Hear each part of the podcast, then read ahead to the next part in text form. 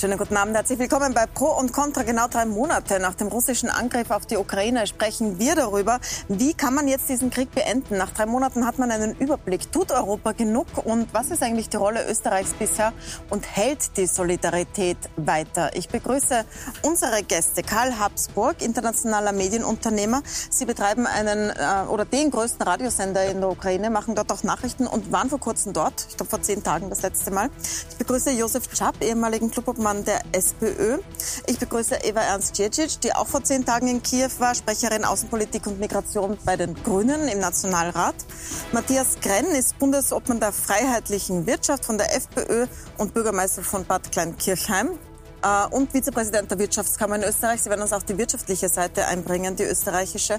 Und ich begrüße Susanne Scholl, Publizistin, Autorin, langjährige Korrespondentin in Moskau, unsere Auskennerin in diesen Fragen. Ich möchte Ihnen zuerst mal einspielen, was Ursula von der Leyen, die Präsidentin der EU-Kommission, heute in Davos am Weltwirtschaftsforum gesagt hat, nämlich, dass Putin nicht gewinnen darf.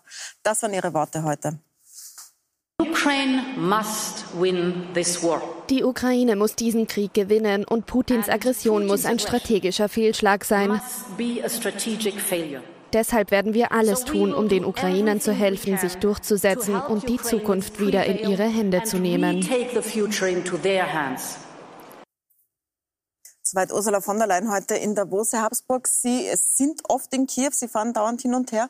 Ähm, das hört man jetzt seit drei Monaten. Sagt man also mit sehr großer Einigkeit, sagt Europa, wir wollen die Ukraine unterstützen und sie ja. soll gewinnen. Tut Europa genug? Ich würde natürlich dazu tendieren zu sagen, dass Europa nicht genug tut und dass man immer noch mehr machen könnte, dass noch eine größere Möglichkeit bestehen würde. Ich stimme natürlich völlig mit der Ursula von der Leyen überein, dass, in, dass der Krieg in der Ukraine durch die Ukrainer gewonnen werden muss. Das ist ganz klar, weil durch auf der russischen Seite ist es so, dass man sagen muss, man kann nicht akzeptieren, dass ein Land nur weil es Nuklearwaffen hat, deswegen Recht spricht oder Recht schaffen kann und man muss auch sagen, dass natürlich Putin und Russland auf der letzten 20, 25 Jahre jeden Vertrag und jede Norm des internationalen Rechts gebrochen hat, die es gegeben hat. Das kann man nicht akzeptieren. Da muss man irgendwas dagegen unternehmen. Deswegen glaube ich auch, dass das in der Ukraine dazu führen muss, dass es dort tatsächlich zu einem, äh, ja, zu einem Sieg kommt. Aber wie das ausschaut, das kann man diskutieren. Das kann ich jetzt auch nicht wirklich sagen. Mhm. Ich kann mir schon Vorstellungen davon, aber es ist schwierig, das entsprechend zum gegenwärtigen Zeitpunkt zu formulieren. Ich würde gerne darauf nochmal zurückkommen, wie es aussieht jetzt gerade und wo die Fronten verlaufen, wie die Chancen stehen. Aber zuerst noch eine kurze Runde zu dieser Frage, tut Europa genug, Herr Schapp? Ähm, große Einigkeit, aber genügt das? Ich, ich, sehe keine Einigkeit. Mhm. Ich glaube, dass Osteuropa komplett, also die ehemaligen Warschauer Paktländer, die osteuropäischen Länder, die sind diejenigen, die sagen, wir machen das weiter, weiter, weiter bis zum Sieg, wobei kaum jemand definieren kann, welcher Sieg gemeint ist. Ich kann nicht einmal herauslesen, welche Kriegsziele im Moment sind. Und Macron und, äh, und äh, Scholz sind diejenigen, die davon ausgehen, dass es bedauerlicherweise äh, zu keinem Regimewechsel geben wird in Russland. Und der Putin wird irgendwann einmal, weil er schon längst eigentlich weggehört, äh, der wird äh, möglicherweise dann am Verhandlungstisch sitzen. Und die wollen sich natürlich trotzdem einen Gesprächspartner damit ist er Gesprächspartner und wollen natürlich mit dem in einem Dialog bleiben, rufen den auch an die ganze Zeit. Was ich mir Sorgen macht, ist, äh, je mehr Putin und Russland mit dem Rücken zur Wand steht, desto gefährlicher ist es. Im Spiegel war ein Artikel, wo drin gestanden ist, wie marot äh, die Armee ist. Ja, das mhm. macht mir noch mehr Angst. Ja, da ganz einzelne Kommandeure, wir haben das schon mal diskutiert, können entscheiden, ob sie überhaupt taktische Atomwaffen einsetzen oder nicht. Und meine Sorge ist, wenn das Ganze eskaliert, dass es dann durchaus äh, die Verrückten im Kreml äh, auch den Weg zu den Atomwaffen suchen würden. Und das ist eine Eskalation, die wir nicht brauchen, weil, und damit schließe ich in der ersten mhm. Runde, sowohl in Washington wie in Moskau gibt es äh, Militärs, die davon ausgehen, ein regionaler Atomkrieg ist führbar. Und ich sage, das ist eine Katastrophe, wenn man so denkt, weil der nächste Schritt nach dem taktischen ist dann der strategische Atomkrieg und dann sind wir auch dran. Das ist ein ganz häufiges Argument, Herr Schapp, dass ja. man hört, man darf äh, den russischen Bären nicht in die Ecke drängen, man darf Putin nicht Na, zu sehr reizen. Das ist keine richtige und wenn er mit dem, ja, aber Sie haben gesagt, so, wenn er mit dem Rücken zur Wand steht, wer weiß, was dann passiert. Das, das sagt aber der Kennedy. Er sagt, wenn man eine mhm. Atommacht an der Wand steht, muss man aufpassen, äh, wenn sie ihr Gesicht droht zu verlieren, weil das ist eine große Atommacht. Ich bin dafür, dass man den so weit ins Eck drängt, wie es geht, dass er endlich nachgibt und dass man endlich einen Waffenstillstand, dass man Friedensverhandlungen zustande bringt. Aber wenn das nicht der Fall ist, dann besteht diese Gefahr und davor habe ich mhm. Angst. Frau Scholl, ist das, ähm, man beschäftigt sich da stark mit der Psyche Putins. Ist das äh, richtig so? Sie waren ja sehr lange in Moskau, Sie kennen ihn. Ist Na, ich, ähm, also zur Psyche Putins äh, kann ich nichts sagen. Ich habe das Gefühl, dass er äh, in letzter Zeit ähm, zunehmend irrational agiert. Äh, er wirkt so, wie der Timothy Snyder hat das vor kurzem in einem Artikel geschrieben, er wirkt so, als ob er in einer Parallelwelt sitzen würde. Und es erinnert mich, ich habe das vorhin schon gesagt, es erinnert mich an den ersten Tschetschenienkrieg, wo äh, man dem Jelzin erklärt hat, das ist in drei Tagen vorbei. Äh, wir haben Grozny innerhalb von drei Tagen genommen und dann hat dieser Krieg äh, also Jahrzehnte gedauert. Ich glaube, dass die russische Führung uneins ist. Ich glaube, dass sie aber ähm, äh, tatsächlich in einer ähnlichen Situation sind wie mit Stalin. Äh, das ist ein gewagter Vergleich, aber ich glaube, dass sich alle vor, vor, dem fürchten, was dem Putin einfallen könnte. Mhm. Und man darf nicht vergessen, dass er ein ehemaliger Geheimdienstmann ist. Er ist immer noch ein Geheimdienstmann. Und Geheimdienstleute haben grundsätzlich ihre Dossiers und er hat über alle seine engsten Mitstreiter irgendwelche Dossiers angelegt.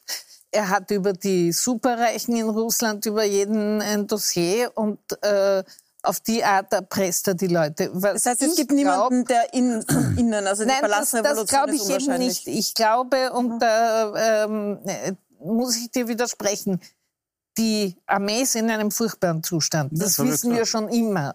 Mhm. Aber ich glaube, dass genau das ein Grund sein könnte, warum die Armee irgendwann zu ihm sagen könnte, bis hierher nicht weiter.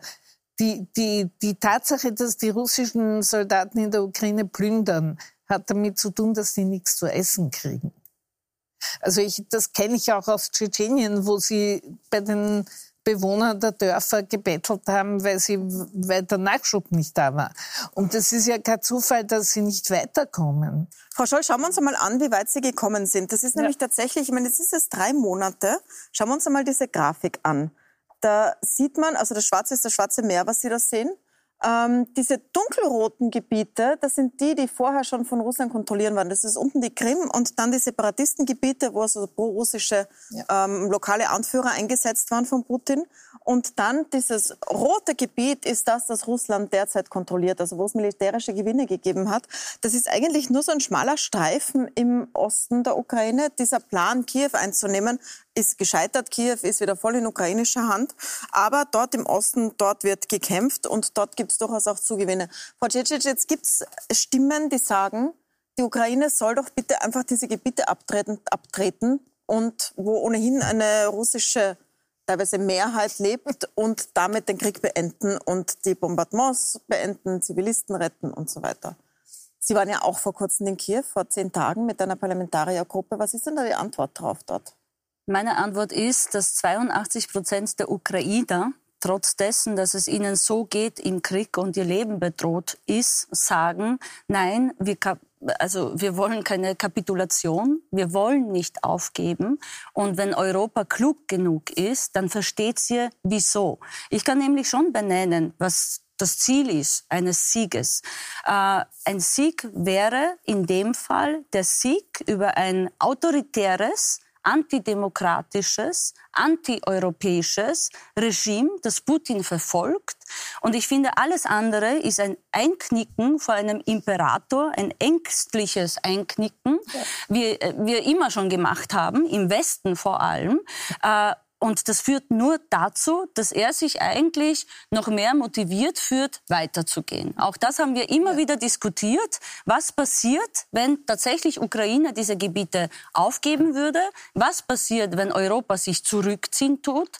Was passiert, wenn die Ukraine nicht mehr verteidigungsfähig ist? Dann kommt es eben zu genau dem Fall, dass Putin sagt, ja super, hat vielleicht nicht in drei Tagen funktioniert, Kiew einzunehmen, aber nach drei Monaten hat Europa einfach aufgegeben, weil wir sie bedrohen mit Atom, weil wir sie bedrohen mit Hunger, weil wir sie bedrohen mit Migration, weil wir sie damit bedrohen, dass sozusagen eben äh, ich weitermache und sie im Eck stehen. Das heißt, es ist eine Verkehrung der Situation und eins muss ich schon noch loswerden, weil Kollege Chapp meinte ja, die im Osten machen das. Also von der Leyen ist jetzt nicht eine Osteuropäerin, erstens. Und ich halte das für einen historischen Fehler, hier wieder zu sagen, es sind die Osteuropäer, die das nicht einsehen wollen, dass sich ein anderes osteuropäisches Land hier nicht ergeben möchte. Weil das kennen wir schon von Helmut Schmidt, das kennen wir schon von Steinmeier, das haben sie damals schon gesagt bei der Solidarność, die sollen Ruhe geben, 81 Kriegszustand in Polen oder später auch 89. Ich kann das nicht mehr hören. Es sind historische Fehler damals passiert, die sollten wir nicht wiederholen. Sie können gleich antworten, Herr Schapp. Ich möchte noch Ihre Meinung wissen, Herr Krenn. Ihre Partei hat ja ein Kooperationsabkommen mit Putins Partei geschlossen und ist am ersten die, die immer sagt, Europa soll sich raushalten.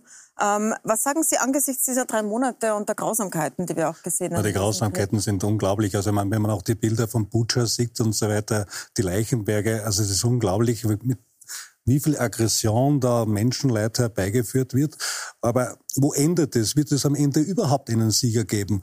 Äh, wie lange muss man in, noch äh, Kriegsmaterial, was man unbedingt loswerden muss, dort abladen, damit sich die Menschen beschießen? Und dann, also für mich sind das schreckliche Dinge, was da stattfinden. Sich. Und für mich ist schon eine Frage, ob es nicht eine wesentlich wichtigere Aufgabe wäre, für Deeskalation zu sorgen. Man, also Kapitulation. De, de, de, nein, nein, Deeskalation heißt, ja, nach meinem Dafürhalten alle auf einen Tisch, das weiße Rauch fordere, ja. Da muss halt der eine und der andere jeder ein bisschen was nachgeben. So, aber Deeskalation. Wenn man, wenn man, der wenn man stur, alle wollen was sagen, ja, wenn, wenn, man, wenn man stur drauf bleibt auf einem Thema und keiner nachgeben will, ja. dann bin ich bei Josef Chapp und äh, der hat ja richtig gesagt, nicht? Also wenn ich dann äh, den der eine oder andere mit dem Rücken zur Wand steht, was passiert dann? Was ist die nächste Eskalation? Ja, aber ein, die ein ganz kleiner Begriff wird? zum russischen Verständnis von Deeskalation, weil es nämlich ein anderes Verständnis ist, wie ja. Ihr Verständnis Allerdings. von Deeskalation. Nach der russischen Militärdoktrin sind Nuklearwaffen Deeskalationswaffen. Das bedeutet, wenn sie eingesetzt werden, ist der Schock beim Gegner so das groß, dass deeskaliert wird. Könnte. Also das ist die russische Deeskalation. Das kann ja nicht wahr sein. Dass Na, da haben Sie doch völlig recht. Und damit bestätigen Sie meine These, dass es die Gefahr gibt, dass es so einen atomaren Auseinandersetzung Moment. Die Gefahr hat Moment. schon immer die Gefahr besteht schon lange. Wir sind ja auch in vielen Bereichen einer Meinung. Ja. Aber in dem spezifischen Bereich, glaube ich, ja. ist es doch so, dass es etwas äh, spezialisiert die Meinungen sind. Nur was ich glaube, dass das kommt. Das ist Gefahr, nicht alle zugleich, okay? Hier kann niemand von denjenigen... Frau Tschitsch, wenn Sie zugleich sprechen mit der Job, hat man Sie beide nicht. Ich würde am liebsten alles, was Sie gesagt haben, unterschreiben. Die Frage ist, ist es realistisch? Das ist die einzige entscheidende Frage jetzt, weil irgendwann sterben täglich Menschen. Ja. ja. Wir ruinieren gerade mit, mit den Sanktionen auch unsere Wirtschaft gleich mit. So ja. Und ich finde, da muss man doch jetzt irgendwann einmal drüber nachdenken. Und das ist das, was ich vorhin gesagt habe. Du hast einen Teil der Europäer, Macron, Scholz und so weiter, die daran denken, wie können wir, wie war die Formulierung, ich habe den Artikel jetzt vor kurzem gelesen, es soll keine Niederlage, es soll weder eine Niederlage noch ein Sieg sein, sie wollen einen Kompromiss machen. Und wenn du aber nicht einen Kompromiss ansteuerst, geht das Gut, endlos weiter und dann also. wird es irgendwann einmal nicht den Kopf schütteln, dann wird es mhm. irgendwann einmal die Gefahr geben, wie, wie, wie, hast, wie hast du richtig gesagt, Ir, irrsinnig sind die, die sind irrsinnig da drinnen. Und wenn jemand so bezeichnet wird, so analysiert wird, dann weiß ich nicht, wann der auf den Knopf drückt und wann es dann zur atomaren Auseinandersetzung kommt. Und das kann man doch nicht wollen, dieses Risiko einzugehen. Es Herr gibt doch die Antwort nichts, wo man das Risiko eingeht. Also zum Ersten. Das hast du gesagt. Die Menschen in der, ich habe gesagt Parallelwelt, äh, aber ist ja wohl, äh, äh, die Menschen in dem Teil der Ukraine, in dem jetzt gekämpft wird, sind keine Russen. Das sind russischsprachige Ukrainer. Das ist ein großer Unterschied. Die wollen nicht nach Russland und sie wollen auch kein, nicht russische Pässe haben, bis auf eine ganz kleine Minderheit. Das ist das Erste. Das Zweite ist, ob der Putin wirklich den Atomknopf drückt oder nicht, äh, halte ich für sehr fraglich. Weil, trotz allem, dass ich glaube, dass er ein bisschen übergeschnappt ist, äh, glaube ich nicht, dass er sich gern selber umbringen würde. Und es ist überhaupt keine Frage, dass, einer, äh, dass es natürlich keinen begrenzten Atomkrieg gibt. Also Sie reden jetzt also, aber von einer großen Bombe ja. sozusagen, nicht von einem taktischen ja, also von, einer, von und, die, und, und das nächste Atomkrieg. ist, dass die strategischen äh, Streitkräfte die äh, im Gegensatz zum Rest der Armee sehr gut ausgestattet sind und äh, sehr wohl auch wissen, was sie tun, äh, dass ich es für durchaus möglich halte, dass die einfach nicht mitmachen. Das würde mich äh, nochmal interessieren, Herr Habsburg, was Sie dazu sagen. Sie haben das zuerst aber, angebracht, dass das zur, ich komme noch zurück zu Ihnen, ja. Frau Scholl, dass das zur russischen Doktrin gehört, äh, taktische Atomwaffen einzusetzen. Ja. Jetzt weiß, äh, das ist ein Begriff, nach, den kennen wir eigentlich erst seit diesem Krieg so richtig im, im alltäglichen Gebrauch. Was soll das sein, eine taktische also Atomwaffe? Nach, ist das begrenzt oder Nach nicht? der Doktrin ist sicherlich ein begrenzter Atomkrieg möglich. Und ich hasse das zu sagen, weil ich den Atomkrieg genauso wenig sehen möchte wie irgendjemand ja. anders, der hier ist. Aber ich versuche es ja aus der Sicht zu sehen, wie es in Russland gesehen wird und nicht notwendigerweise, wie wir das Ganze sehen.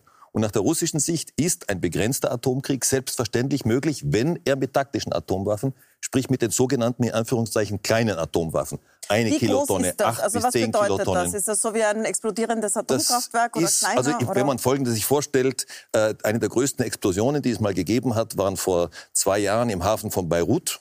Das war damals Ammoniumnitrat, was explodiert ist. Es ja. gab Beschädigungen bis zu sieben Kilometer Distanz davon. Das hat entsprochen einem, einer Atombombe etwa von der Stärke von 1,3 Kilotonnen. Also das kann man sich dort in etwa vorstellen. Äh, und, und nach russischer Doktrin, nach russischer Vorstellung ist der Einsatz möglich und ich sehe auch absolut nicht die Notwendigkeit, dass wir von der westlichen Seite aus davon ausgehen müssen, dass ein Atomschlag mit taktischen Atomwaffen auch mit Atomwaffen beantwortet werden muss. Es gibt also sehr viele andere Möglichkeiten, auch den zu beantworten. Aber kann der Westen das beeinflussen? Das ist ja, was Nein. der Chap sagt, ist Nein, ja, das kann müssen, er eben nicht. Wir dürfen nicht provozieren, weil sonst das, passiert Das kann er eben nicht. Das kann er nicht, weil wenn die Entscheidung gefallen ist, Atomwaffen einzusetzen, ja, und die ist nach der Doktrin gefallen, dann kommt es zu dem. Es ist nicht die Frage, ob der Herr Putin jetzt anruft und sagt, jetzt bombt er mal los. Darauf kommt es nicht an. Sondern es kommt darauf an, dass einfach es gibt eine Militärdoktrin und nach der Militärdoktrin werden die Waffen ja, eingesetzt. Völlig richtig. Die strategischen Waffen ist was anderes. Also die sogenannten großen Atombomben, ganz klar. Genau. Da ist eine politische Entscheidung da. Ja. Aber bei den sogenannten taktischen, bei den kleineren Atomwaffen ist es eine militärische Entscheidung. Also, Dann möchte ich jetzt noch eins. Also äh, zwei Dinge okay. vielleicht zur Doktrin. Ja? Es gibt noch nämlich eine andere Doktrin, wenn wir uns erinnern an den Chefideologen Alexander Dugin, der schon 2015 gesagt mhm. hat, Dschihad gegen den Westen, gegen die westlichen Werte und Demokratie. Und genau in diesem Denken findet all diese Vorbereitung oder fand die Vorbereitung statt und findet genau diese Konstruktion der Kriegsgründe gerade statt. Das heißt, er braucht keinen Vorwand vom Westen. Und wenn wir hier ängstlich einknicken und glauben, dann beruhigt sich Putin ein bisschen, halte ich das für Naivitäts, äh, Naivität, äh, wirklich realitätsfremd und naiv. Weswegen? Genau diese Relativierung, die letzten zwei Jahrzehnte, auch seitens der SPÖ im Übrigen, hat nämlich uns in genau diese Situation gebracht, in der wir sind. Wir haben uns immer gefürchten vor dem großen Putin. Wir haben ihm eingestanden, dass er ein, seine, seine imperialen Ideen weiterführen kann, vorbereiten kann. Wir sind mit ihm Geschäfte eingegangen. Wir haben uns in die ja. Aufsichtsräte setzen lassen. Und jetzt sind wir plötzlich überrascht, dass er doch genau diese Ziele verfolgt, die genau. er immer verfolgt hat. Grünen, das ist Realität. Und Ihre Grünen treffen das sich gerade mit den Menschenrechtsverletzern in das Katar. Sie treffen sich in den Vereinigten Arabischen Emiraten. Nein, nur, vielleicht sollten Sie Ihre Position ein bisschen überdenken, wissen, weil Sie, Sie haben wissen, auch Ihre Position in Bezug auf die NATO ja. überdacht, weil vor 20 Jahren waren Sie ja noch eigentlich dafür, dann jetzt nicht mehr. Und ich bin mir bei der SPÖ wirklich nicht sicher, wer für euch jetzt gerade spricht, weil Sie schicken keine aktiven ja, Politiker, Politikerinnen in die Frau Jetzt haben wir die Antwort von Herrn Schaff. Ja, mir fehlt Klarheit. Klarheit. Und ich habe diese Relativierung ein bisschen satt. Sie, nein, nein, nicht, aber Entschuldigung. Sie wissen ganz genau, dass mhm. das Flüssiggas nicht aus Katar kommen muss. Ja? Sie wissen ganz genau, dass die Amerikaner uns unter Druck setzen, haben, weil sie gesagt haben, wir können Flüssiggas haben, aber es kostet dreimal so viel. Ausreden lassen, ja. bitte. Es kostet, es kostet dreimal so viel, als wir es im Inland verkaufen. Sie wissen, dass der Weg vom Flüssiggas aus Kanada nach Europa weit kürzer ist, als es von Katar kommen muss. Und das, was mich aufregt, ist, wenn die Menschenrechtskämpfer, die deutschen Grünen, ich sage jetzt gegen sie gar nichts, ja, äh, plötzlich dann herumkraxeln in den Ländern, wo die Menschenrechtsverletzungen, Hände abgehackt, kein Rechtssystem, gar nichts. Aber die sind jetzt in Ordnung und die machen übrigens weiter mit Russland ein Geschäft. Mhm. So wie die Inder weiter mit Russland ein Geschäft machen und alle anderen. Also besser was sollen wir stört, auch weiter Geschäfte nein, mit nein, Putin machen, nein, als wir genau, was, wir, was gemacht wurde, ist, und das war ganz Europa, die haben ihren Wohlstand mit billigem Erdgas aus Russland damit finanziert. Ja, das, das ist die Wahrheit. Nein, das ist die Wahrheit. Ja, das ist die Wahrheit. Und jetzt, was Sie vorhin auch, gesagt haben, ist, also Sie sagen, nicht ängstlich einknicken, heißt Ja. dann mutig verstrahlt sein, wenn es dann zum Atomkrieg kommt. Und da bin ich nicht dabei. Da bin ich einfach nicht dabei. Ich bin dafür, dass man den Putin so unter Druck setzt, dass ihm die Fingernägel runterfallen. Womit denn? Ich bin, ja, das Womit hat man, denn? na ja,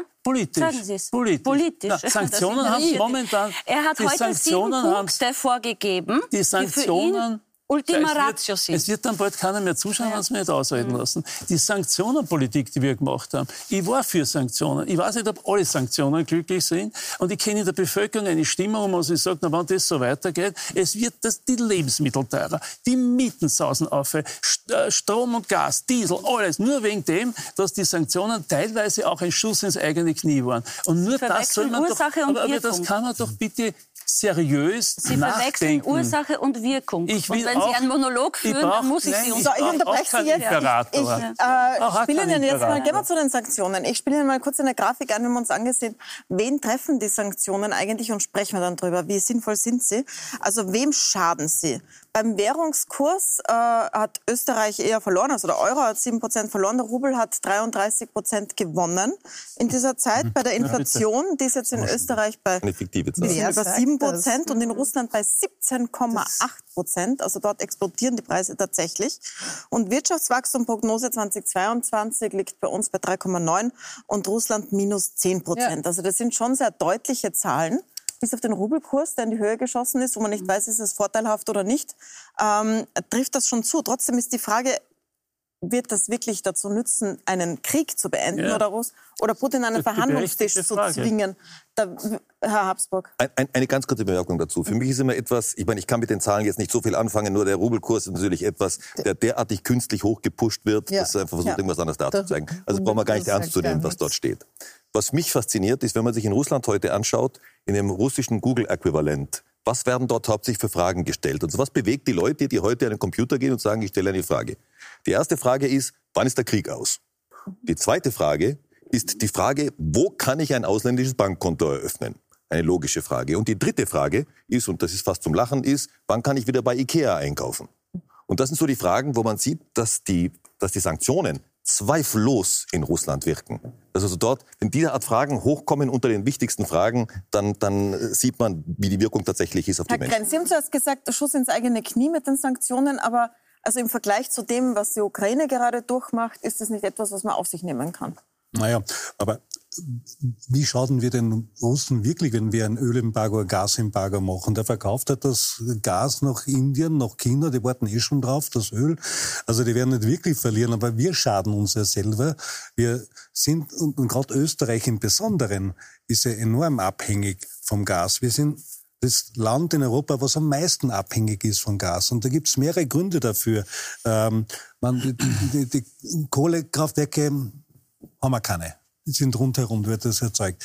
Und ähm, äh, aus Öl wird ja auch Strom erzeugt. Okay, das kriegen wir auch. Äh, Atomkraft ist rundherum. Da wird man auch von denen. Wir haben das alles nicht. Und dann sind wir ein Binnenland. Ein alpines. Wir wissen, dass wir im Winter wesentlich mehr Gas brauchen als, als Italien, Spanien oder sonst irgendwo die südlichen Länder. Ähm, und auf Frackinggas umzustellen, zum Beispiel, da kannst du die ganze äh, Geo, äh, die, die Thermie da in den Wohnungen, die kannst du vergessen. Die, Auch die, die ökologisch eine. Katastrophe. Und, und das kommt noch mit dazu, nicht? Und 80 Prozent sind wir vom Gas abhängig. Also wem schaden wir? Und mit, mit, mit, einem, mit einem Boykott, mit einem Gasboykott schaden wir den, den Russen sicher nicht, der verkauft zwar anders. Aber wir bringen unsere österreichische Wirtschaft um. Und wie lange, und das ist schon eine Frage, die ich stellen muss, wie lange kann man an einer Eskalationsschraube wirklich drehen? Weil ich glaube, Putin war schon, wenn er uns den Gashahn abdreht, auch dies ist möglich, muss man, kann man nicht außer äh, Streit stellen, äh, dann stehen wir da. Dann, dann stehen Sie argumentieren schon in einem moralfreien Raum, muss ich jetzt sagen. Wir- wir- massig Arbeitslosigkeit und dann die Firmen Also. stehen still.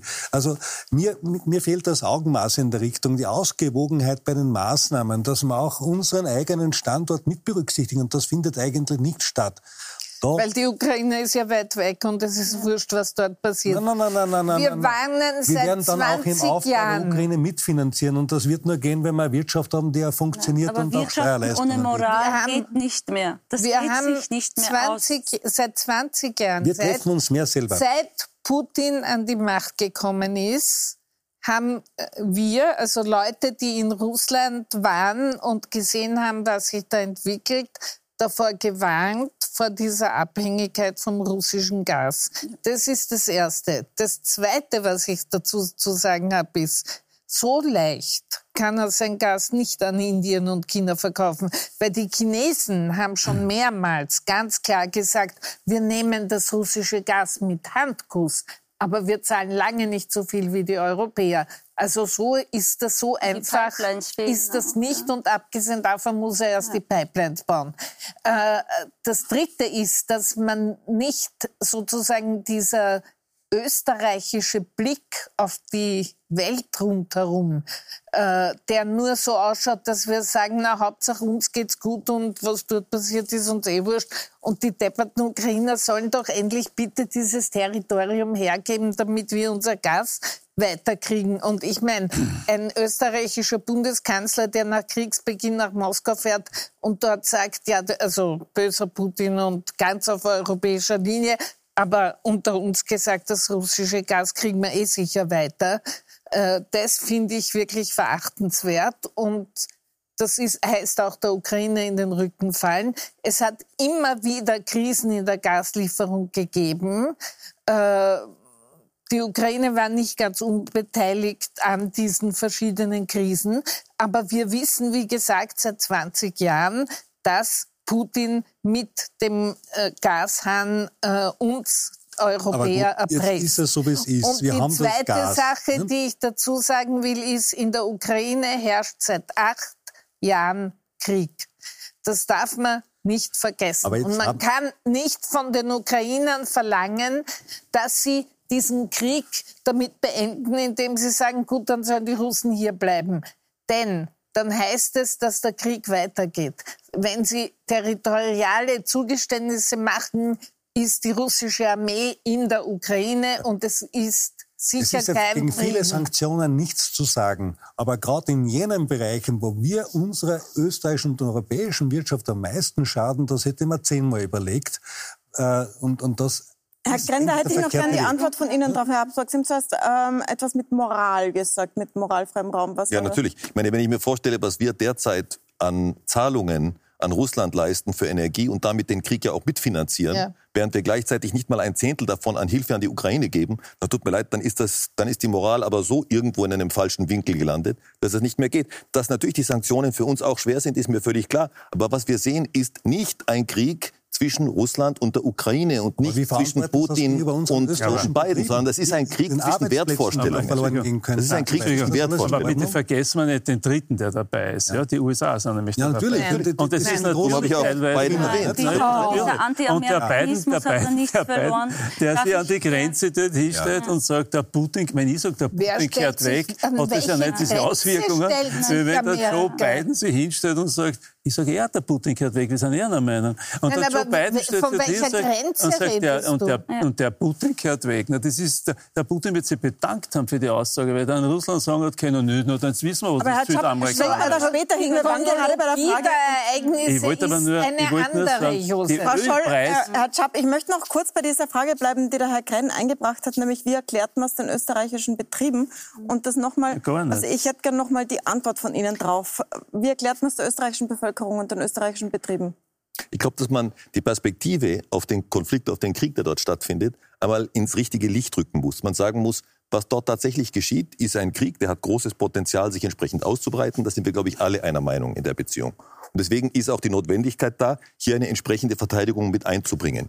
Dass dies uns etwas kostet, dass dies uns möglicherweise ein Bestandteil unserer Lebensqualität auch auf einige Jahre hinweg kosten wird, bis zu einem gewissen Grad. Es ist ja nicht so, dass wir plötzlich in ein tiefes Loch hereinfallen, sondern es wird uns Schwierigkeiten bringen. Das ist mir völlig klar. Und ich glaube, das muss man auch laut aussprechen Wir und ganz werden klar ärmer, sagen. hat der Kocher gesagt. Wir werden ärmer. Und nicht nur der Kocher hat das gesagt. Ich habe die von der Leyen auch gesagt. Und die Frage Wir ist, so aber das reich, ist doch, wir ich frage mich, wenn ärmer man dann am Wiederaufbau mitwirken will, und das wird Milliarden kosten in der Ukraine, wer wird das zahlen dann Und mit welcher Wirtschaftskraft kannst du das dann auch auf den Aufbau machen, wenn du jetzt dich selber schädigst? Das verstehe ich alles nicht. Jetzt muss ich aber noch mal die Frage, die Sie ganz am Anfang Verstehe nicht. aufgeworfen haben, über die Kriegsziele noch mal klären. Ja, Weil die. Frage ist, glaube ich, ganz klar, ich kann das ausdrücken, Äh, es ist ganz klar die Herstellung der territorialen Integrität der Ukraine inklusive des Donbass und inklusive der Krim. Das ist gar keine Frage. Das alle Verträge, die es bislang gegeben hat, die auch durch Russland ratifiziert wurden, bestätigen das. Also hier ist, glaube ich, soll es überhaupt keinen Zweifel dran geben. Und das Zweite, das kann ich auch sagen, da gibt es immer diese Eiertänze drumherum, einen Begriff, den Begriff des Regime Change. Natürlich will ich ein Regime-Change in Russland sehen, das ist ganz klar, weil ich will ja mit Russland in der Zukunft zusammenarbeiten. Ich will Russland als vernünftigen, ja. kräftigen Partner mit Ressourcen, mit allem haben. Genau. Aber das ist mit einem Regime Putin, für den Rechtsnormen völlig irrelevant sind, dem völlig total wurscht ist, was er gestern gesagt hat, weil er heute sowieso alles, was er gestern gesagt hat, wieder wegschmeißen kann. Nicht möglich. Sind wir der Meinung? Wir, wir, zwei, Wunderbar. wir reden gleich weiter darüber. Meinung, aber wir entscheiden Wunderbar. das nicht wir zwei, sondern die Russen entscheiden. Ja, Herr wir reden gleich Leute weiter darüber. Zu stärken. Genau so ist Lassen wir das als Cliffhanger. Ich bin gespannt auf die Antworten. Wir sind gleich wieder da nach einer kurzen Pause. Bleiben Sie dran.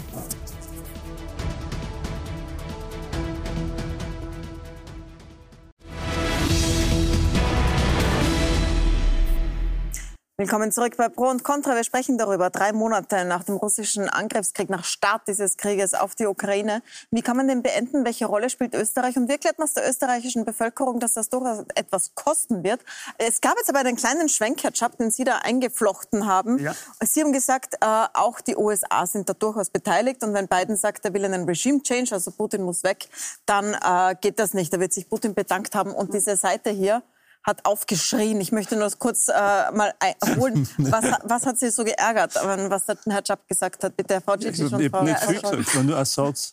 Ja, äh, wäre gut, wenn Sie mich jetzt mal nicht unterbrechen. Ja, Grundsätzlich, wir alle möchten keine Eskalation. Wir alle möchten, dass der Krieg rasch aufhört. Genau. Ja. So. Ja, also da sind wir uns einig. Ja. Wir alle sind aber der Meinung, wenn dieser Krieg nicht aufhört, weitet er sich aus. So, wir alle sind uns auch einig, welche Ziele Putin verfolgt. Ja? Europa zu zerstören, mhm. Demokratie zu zerstören, seine Macht auszubauen, die Ukraine einzunehmen, am liebsten auch noch Moldau, Transnistrien, die baltischen Staaten, sein Imperium wiederherzustellen. Und wir wissen auch, er bedroht uns mit Atom. Das ist auch nichts Neues. So, wir reden jetzt drüber, wie können wir diesen Krieg beenden und seit drei Monaten, welche Hebeln haben wir? Wir wissen, die Sanktionen wirken. Wir wissen, es ist schwierig, das der Bevölkerung in Österreich zu erklären. Natürlich, weil es trifft sie auch. Ja? Also vor allem, weil wir merken, wie abhängig wir von, von den fossilen Energien sind. Aber wir wissen gleichzeitig aus, wie kommen wir da raus? Und anstatt, dass wir jetzt in Europa zusammenhalten und sagen, wie verteilen wir Gas, wie machen wir uns unabhängiger? Wie halten wir zusammen gegen eben Russland, gegen Putin? Kommen dann Altlinke wie Sie, die den Stalinismus nie aufgearbeitet haben, na wirklich, und sagen dann, ja, aber die Amerikaner, das sind ja auch Imperialisten. Und da steige ich dann aus, weil um das geht's im Moment überhaupt nicht. Die Amerikaner haben natürlich vieles auch selber am, am, am sozusagen äh, womöglich auch verbrochen. Darüber reden wir auch nicht. Ich ich weiß, unter meinen Postings zur Ukraine kommt dauernd mir irgendwer mit Irak und das und jenes.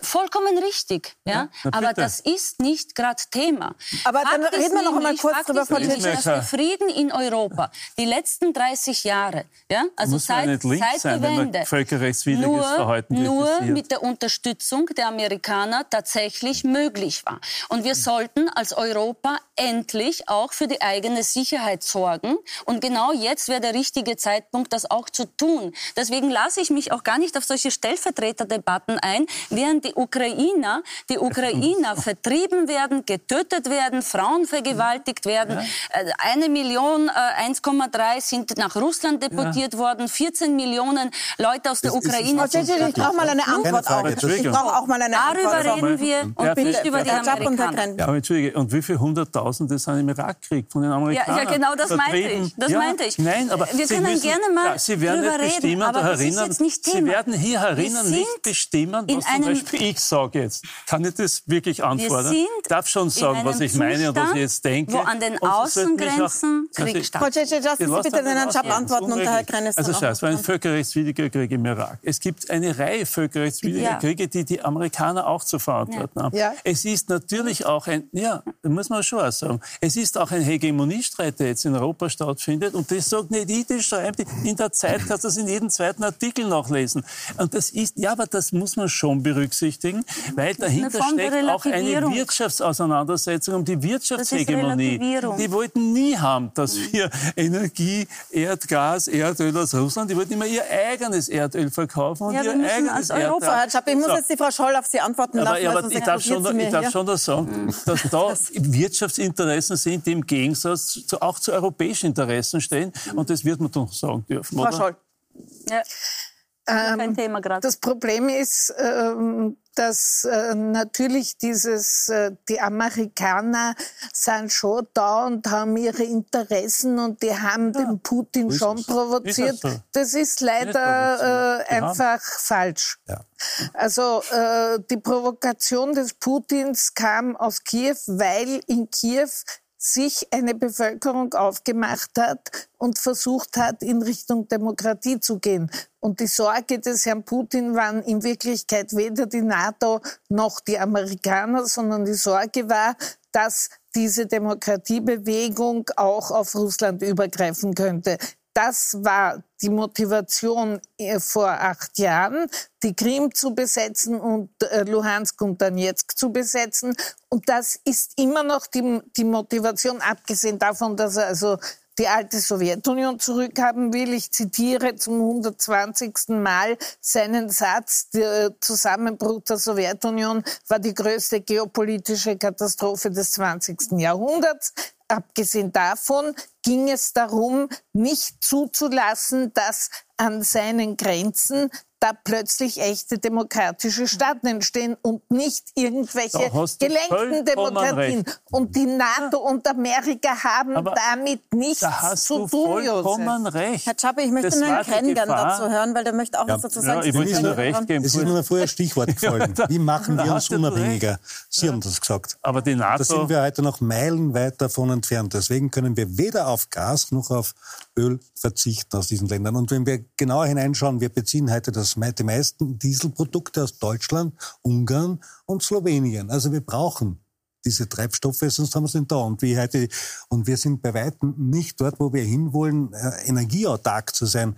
Ich muss wirklich sagen, und das ist ja auch Ihre Ministerin und die gesamte Bundesregierung, die es bis heute nicht geschafft hat, Echt? einen Masterplan oder sonst ein konkretes Konzept auf den Tisch zu legen, wie und in Jahren welchen Schritten wir endlich dieses Ziel erreicht haben werden, dass wir autark sind, dass wir vielleicht nicht mehr von einem Land, so wie jetzt von Russland allein abhängig sind. Na, Herr Krenz, da sind, glaube ich, alle einig. Weil das die einzige Partei ist, die genau das von Beginn an fordert. Nein. Ja, nein, Wurde ihr nun nicht Aber zugehört? sie ist doch viel älter als die Regierung. Noch älter, noch älter als die Regierung und womöglich auch die vorher. Herr Chappel noch was dazu sagen, dann machen wir wieder den, kommen wir zum Thema zurück. wirklich Kluges gesagt. Du ich sage nur du hast, Kluges. Nein, nein, in diesem einen besonderen Punkt, nur Kluges, ist eh klar. Ich kenne ja lang genug. Aber ich sage dir das, die Angst, dass dort das entsteht, dass äh, die haben 11 Millionen äh, äh, familiäre Beziehungen, Russland, Ukraine, circa haben sie mal geschätzt. Und wenn dort etwas Attraktives, Alternatives Gesellschaftsmodell ist und es wirkt nach Russland rein, dann ist das eine Gefahr für die, und dort sind die mhm. Altkommunisten und Altlinken, ja, du hast ja ein bisschen verschaut dann, wie du das gesagt hast, aber das geht jedenfalls in diese Richtung. Und trotzdem verstehe ich, wenn die sagen, aber muss es mit der NATO-Mitgliedschaft ehrlich sein? Die Gefahr, dass dann Atomraketen dort aufgestellt werden und auf beiden Seiten dann Atomraketen stehen, das war das Argument, was der Putin gehabt hat. Aber es war aber nie Thema, Angst, die NATO wollte die Ukraine die nie aufnehmen. Angst, die wahre das ist Angst doch eine, eine vorgeschobene ich, Geschichte. Darf, darf ich nur mal sagen, wie recht du hast? Die wahre Angst war die Ausstrahlung, die so ein Modell gehabt hat. Mhm. Und in der Ukraine war dann schon innerhalb der Ukraine ein Hegemoniestreit. Weil wenn die stellvertretende Außenministerin der Amerikaner sagt, wir haben 5 Milliarden Dollar investiert, damit dort eine Regierung entsteht, die wir gern haben und die man möchte, mit der man zusammenarbeiten also kann, und der Putin das Gleiche auf der anderen Seite ja. gemacht hat, dann darf ich doch das noch sehen und auch sagen. Deswegen bin ich kein Putin-Versteher. Ja, am liebsten ist, der geht heute und nicht morgen. Ja.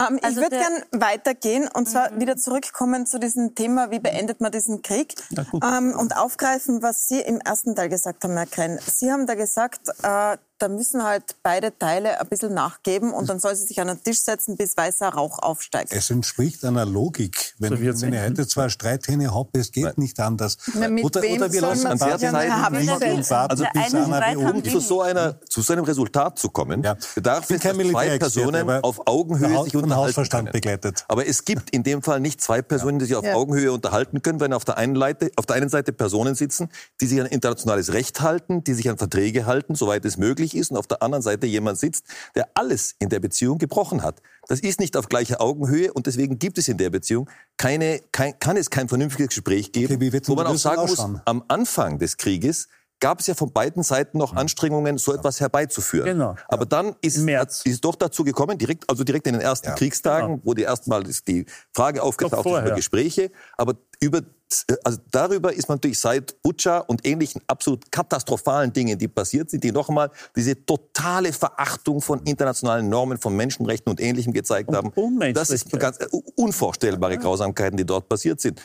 Für mich ist natürlich eine der logischen Schlussfolgerungen die, dass ich sagen muss, wir müssen versuchen, auch in Europa, und das, ich, ich gehe nicht auf Amerika ein jetzt, ich will den Streit gar nicht weiter fortführen, aber für uns in, ist es enorm wichtig, dass wir in Europa jetzt anfangen, auch eine vernünftige gemeinsame Außen- und Sicherheitspolitik zu Ja. haben. Weil nur wenn wir als Europäer dort gemeinsam auftreten und auch so eine Art Politik verfolgen, dann können wir auch eine wesentlichere Rolle spielen in einem Fall eines solchen Aber darf ich eine Konfliktes. Frage stellen? Wir haben schon eine längere Diskussion.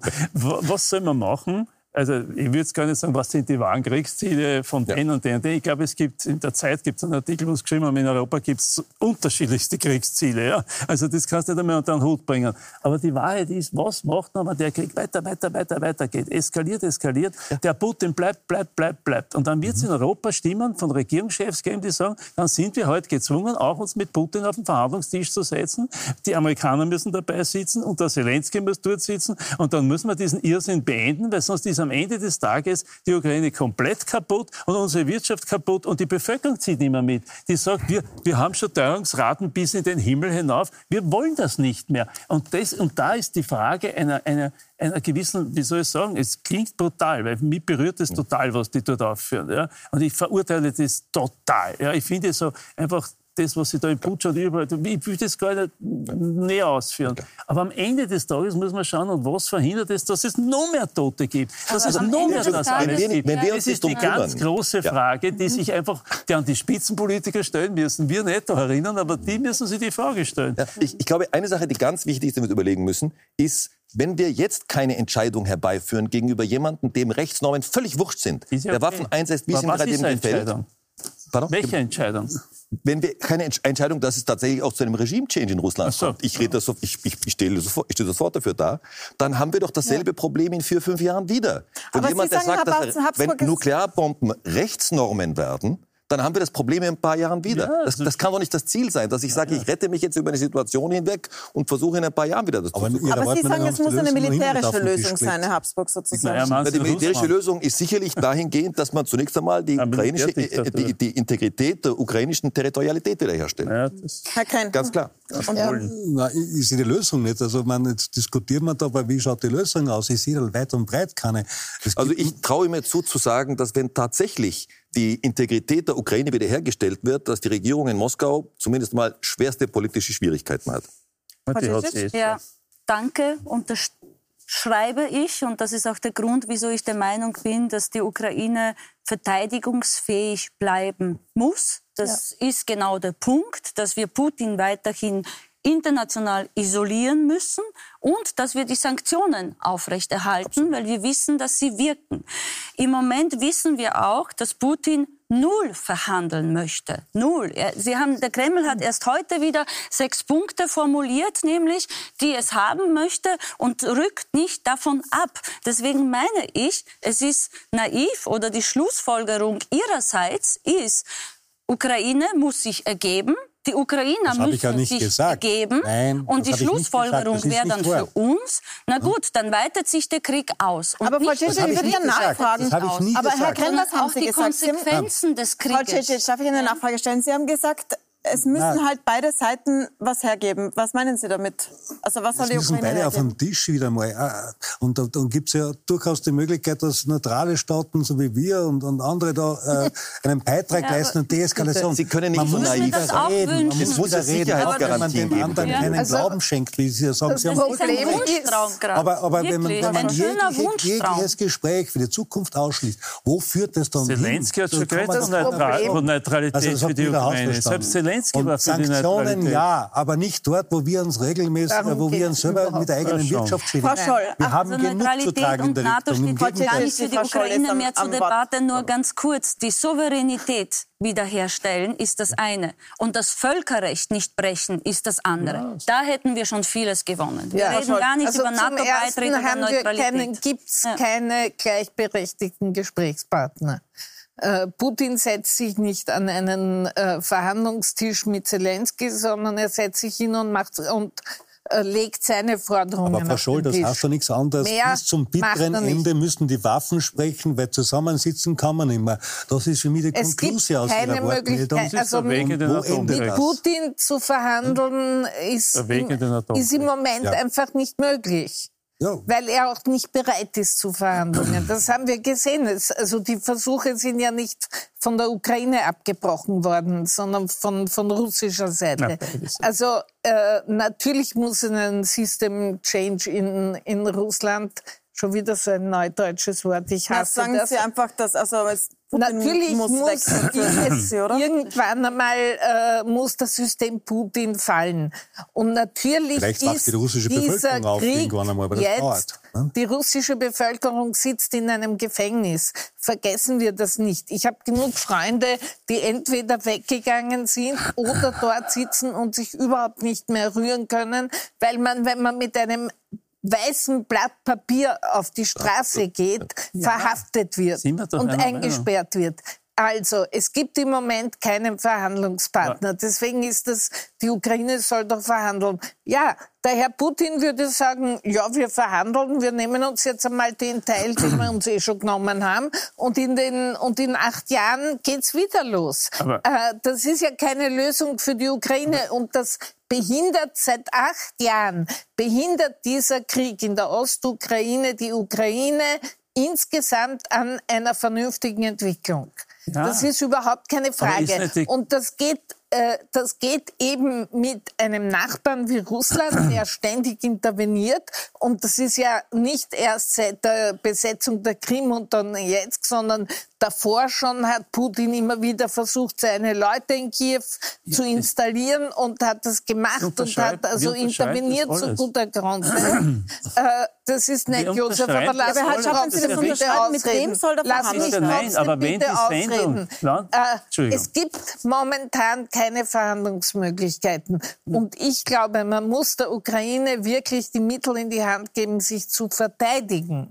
Weil es hier um Verteidigung geht. Und das ist auch nicht ich bitte wirklich darum, hier keine Täter-Opfer-Umkehr zu betreiben. Die russische Armee hat die Ukraine überfallen. Und die Ukraine muss die Möglichkeit kriegen, sich zu verteidigen, richtig, bis es eine Möglichkeit Alles gibt, richtig. irgendwann einmal zu reden, wieder zu reden. Das Frau wird Scholl, jetzt sind wir fast wahrscheinlich am Ende der Sendung. Ich hätte noch gerne eine kurze. Ja, Antwort aber wenn die, Sendung in, in, wenn die Sendung in Hoffnungslosigkeit, Ausweglosigkeit und Lösungslosigkeit endet, dann hätten wir sie uns heute nicht treffen brauchen da. Weil wenn Sie sagen, das muss, wenn die, der, der, die Position, das geht weiter, mit dem kann ich reden, der kann ich reden, es geht endlos weiter. Das ist der Weg in den Atomkrieg. Aber das, ich sag sagen das, Sie, Herr das Habsburg, ist der Lösung. Weg in den Ich Atomkrieg. habe und noch das keine ein Lösung gehört von der Verhängnis. Aber Gegenseite. welche Lösung haben. Sie? Weit vorne in der. Redezeit. Ich möchte gerne Ihnen noch mal Ein, das ein, Wort ein geben. Punkt, Herr der wichtig ist, ist, dass man Was sagen muss, wenn man, wenn man in Russland einen Verhandlungspartner sucht, dann muss man anfangen, jetzt daran zu arbeiten, dass es irgendwann mal eine vernünftige russische Opposition gibt. Mittlerweile ist so, dass die gesamte russische Opposition entweder umgebracht wurde oder im Gefängnis sitzt. Heute ist ja Nawalny erneut Heute ist Nawalny erneut, also der, der Ja, Einspruch sowieso. gegen das Urteil ist entsprechend äh, in unglaublicher Häme abgelehnt worden. Natürlich. Aber ich rede jetzt nicht nur von Herrn Nawalny, ich rede schon sehr viel von ihm, weil ich ihn für sehr wichtig halte. Aber es gibt viele andere auch, Karamosa, ich weiß nicht, viele andere Menschen auch, die, die, die man der Opposition zurechnen kann. Was tun wir denn derzeit im Westen, um diese Opposition entsprechend zu unterstützen, um zu sagen, wir suchen einen anderen Gesprächspartner, weil die Änderung muss in Russland das stattfinden. Bittere, die sollen nicht wir herbeiführen. Das, Bittere, das muss aus Russland das kommen. Das Bittere ist, dass wenn es aber diesen, diese Veränderung in Russland nicht gibt und man den Krieg beenden will, ja. und so, glaube ich, denken Macron, Scholz und viele andere in Europa, ja. ja dann wirst du mit denen hinsetzen müssen, der gerade dort sitzt. Das, ja, glaub, das sind aber leider Gottes die auf einer völligen verfehlten, so. auf einer verfehlten Schiene ihrer Argumentation leider. sind die dort. Leider Gottes, das sehe ich auch so, weil ich glaube, dass sie einfach nicht die Realität in Russland sehen, sondern sie versuchen, ihre eigenen Wertvorstellungen genau. in Russland zur Anwendung zu bringen. Und das geht nicht. Ein Putin hat andere Maßstäbe und wir sollten versuchen, die Dinge in seinen Maßstäben zu sehen und nicht nach unseren Maßstäben zu bewerten. Das nehme ich als Schluss der Sendung. Also man muss die russische Opposition stärken, auch Medien ja. übrigens in Russland stärken. Absolut. Herzlichen Dank für die engagierte Diskussion. Äh, danke fürs Dasein. Ihnen danke fürs Zusehen. Die ganze Sendung gibt es wie immer auf Puls24.at und das Podcast zum Nachsehen. Danke, dass Sie dabei waren.